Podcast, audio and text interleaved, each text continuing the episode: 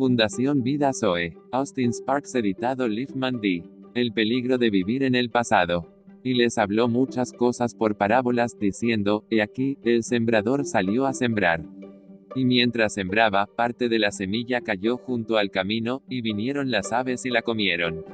Parte cayó en pedregales, donde no había mucha tierra, y brotó pronto, porque no tenía profundidad de tierra, pero salido el sol, se quemó, y porque no tenía raíz, se secó.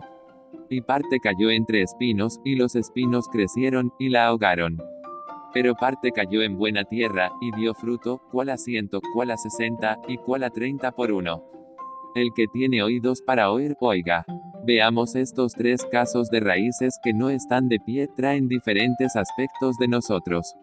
En el primer el caso en Mateo 13, ha tenido mucho en su historia que fue del Señor, en bendición, en uso y servicio, con la cual gran parte del Señor en su propósito y sus caminos, pero que ha llegado a un momento en que no es más que una historia pasada, una reputación sin vida presente, algo que pertenece a un día pasado, cuya vida, cuya vitalidad, energía y progreso espiritual no estén al día y al tanto de sus necesidades actuales.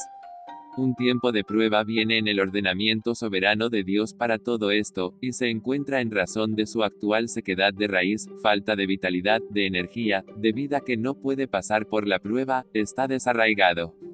Una palabra simple que, y sin embargo una palabra desafiante que nos muestra dos cosas, que Dios, en su soberanía, definitivamente designa un momento en el que probará el estado de todo y de todos los que afirman estar relacionados con Él.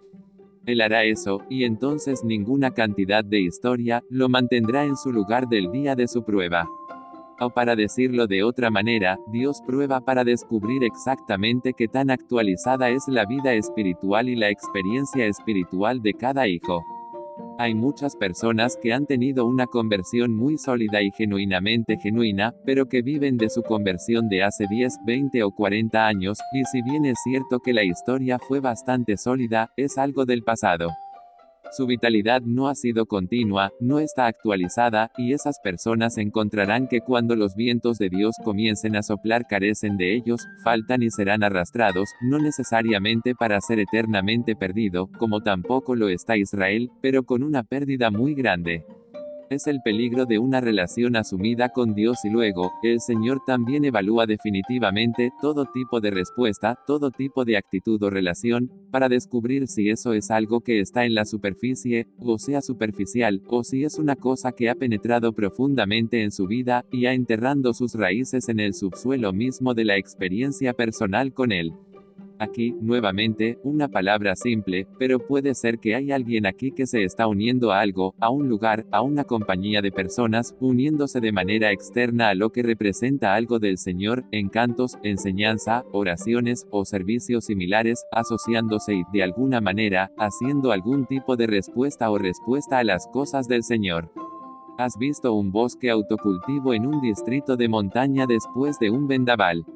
Tenemos una gran cantidad de ese tipo de cosas, he visto las semillas han sido transportadas por el viento y se han sembrado en el suelo muy delgado de una ladera montañosa, un distrito rocoso.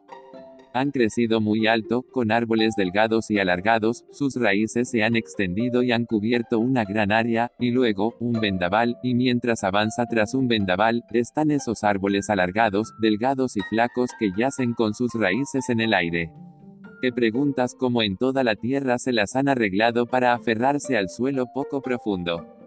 Allí están en todas partes, arraigados porque crecieron por sí mismos, y ese es Mateo 13. Algo que ha dado su propio tipo de respuesta, con reservas tal vez, no ir demasiado lejos, no va a ser extrema.